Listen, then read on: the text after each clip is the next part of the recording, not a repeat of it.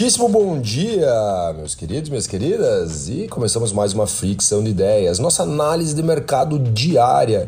E hoje, nesse dia 15 de dezembro de 2021, muita, muita informação sobre o futuro. E vamos começar falando sobre o iFood, né? O iFood começou a fazer testes com entrega por robôs e ele está literalmente focado para transformar seus pedidos em pedidos mais sustentáveis. É, ele anunciou ontem né, que 50% dos seus pedidos serão feitos através de modais não poluentes, no máximo em 5 anos, como patinetes elétricos, bicicletas, bicicletas elétricas, motos elétricas e também entrega por robôs. Nós já falamos sobre isso e ele continua avançando né, no projeto de entregas por robôs. Então eles estimam que 50% dos pedidos serão feitos de modais que hoje não são normais. E falando de futuro, nós não podemos deixar de falar do metaverso, até porque hoje, né, hoje vai ser um dia muito especial. Uh, faremos o evento de metaverso em Concórdia, lançaremos um projeto de metaverso também. Então estamos muito motivados para o dia de hoje.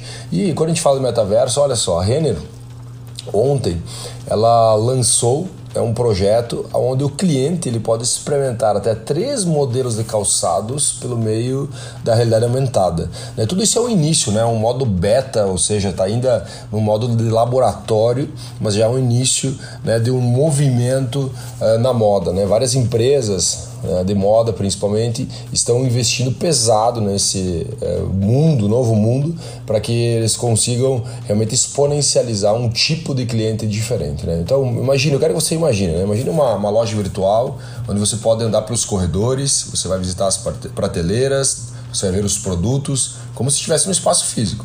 Durante essa experiência, você vai receber um convite para participar de um jogo dentro do local. Para lá você ganhar um cupom de desconto. Então, olha só, esse cliente que está dentro desse mundo virtual, ele tem uma tendência a ficar 240% a mais de tempo nesses ambientes. Então as empresas estão investindo pesado. Tanto que investimento, falei da Renner agora, já falo da Nike na sequência. Né? A Nike literalmente está mergulhando de cabeça no mundo do metaverso. Eles fizeram uma aquisição, foi na segunda-feira anunciado, de uma startup de colecionáveis em NFT, né? aqueles tokens não fundíveis.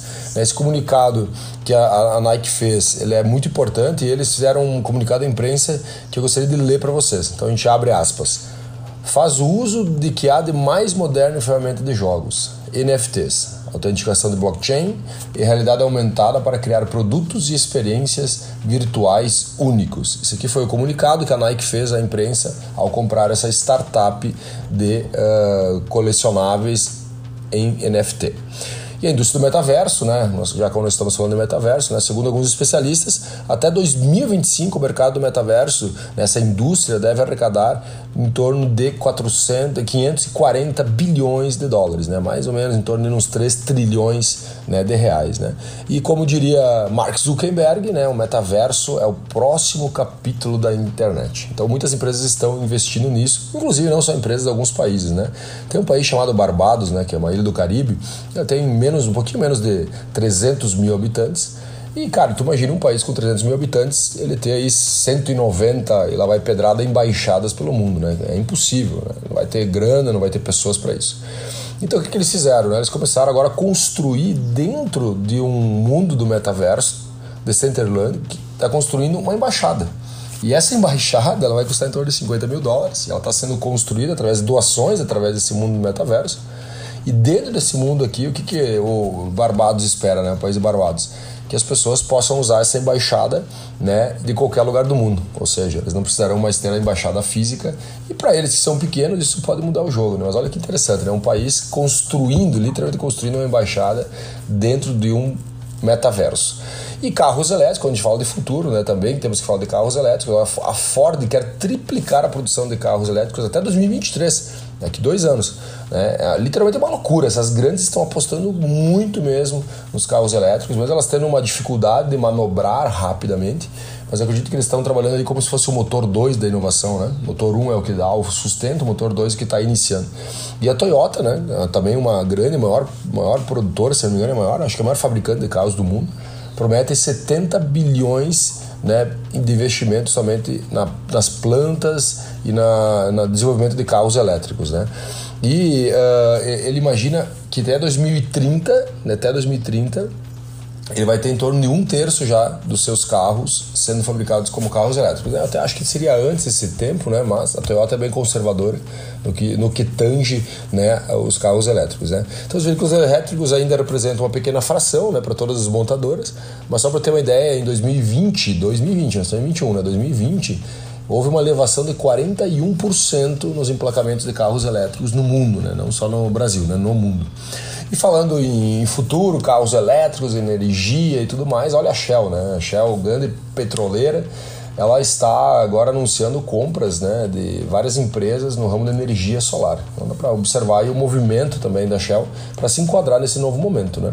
Então ela anunciou agora na terça-feira a compra de mais uma desenvolvedora e armazenadora de energia solar, né? tem alguns projetos de baterias e tudo mais. E ela está trabalhando para correr atrás para zerar, olha só, uma empresa que queima petróleo, para zerar as emissões de gases de efeito estufa até 2050. Quando eu falo isso, é de, inclusive dos clientes, ou seja, se eu tenho meu carro lá, abasteço Shell, a Shell tem um projeto aí até 2050 de zerar esse, esse, essa emissão de gases de efeito estufa. Né? E a Tesla né, anunciou ontem que ela vai começar a aceitar Dogecoin. Dogecoin é aquela criptomoeda lá que o Elon Musk fez um tweet lá no passado e a moeda explodiu, né? Tanto que, novamente, eu coloquei até agora no meu Instagram. Twitter, ontem ele tweetou novamente, então, olha, abre aspas, Tesla irá, tornar alguns itens adquiríveis com a Dogecoin e veremos aonde isso vai chegar. É obviamente que a influência do Elon Musk faz com que a ação suba. Após o Twitter, a ação subiu 20%. E no momento que eu estava fazendo análise de mercado, às 4h57 da manhã, ela estava caindo no dia de hoje, né, depois da meia-noite, 5,14%, mas ontem subiu 20%. Agora falar um pouquinho de economia, né? Os serviços aqui no Brasil recuaram agora no mês de outubro, né? Uh, o mercado esperava que tivesse uma estabilidade, um pequeno avanço de 0,1, né? mas os serviços recuaram 1,2. É o segundo mês já que eles registram taxas negativas e tudo isso é muito oriundo aí de juros, inflação, eh, salário desidratando, fazem com que os serviços recuem, né? Na comparação anual ainda nós estamos com um acréscimo de 7,5% comparado com 2020 2020 e o setor está 2,1% acima do pré-pandemia. Lembrando que aqui nós estamos trabalhando não com a inflação descontada, né? Se for com a inflação descontada, nós estaríamos apontando para baixo.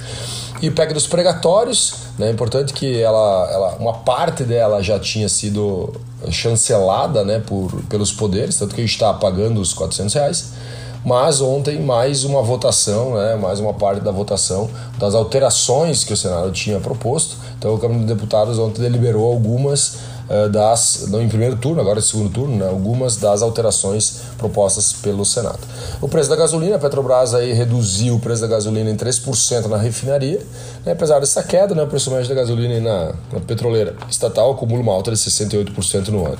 Então, essa é a queda de 3% vai bater na, na, no bico da bomba para nós, né? Talvez bem desidratado ou talvez nem apareça, né? A gente nem sinta essa, essa queda, né? É a segunda queda apenas no ano da Petrobras e vários aumentos. A última foi em junho, né? depois de junho teve mais quatro aumentos. Né? No total, no ano, a gente somou 68% a mais, cara. É grana pra caralho, né? Mas vamos lá, vamos pra cima. Beleza, meus queridos? Espero que tenha feito sentido. Um ótimo dia para você, um ótimo futuro e espero que realmente é, a gente possa fazer esse dia 15 de dezembro de 2021 um dia mágico. Um grande abraço.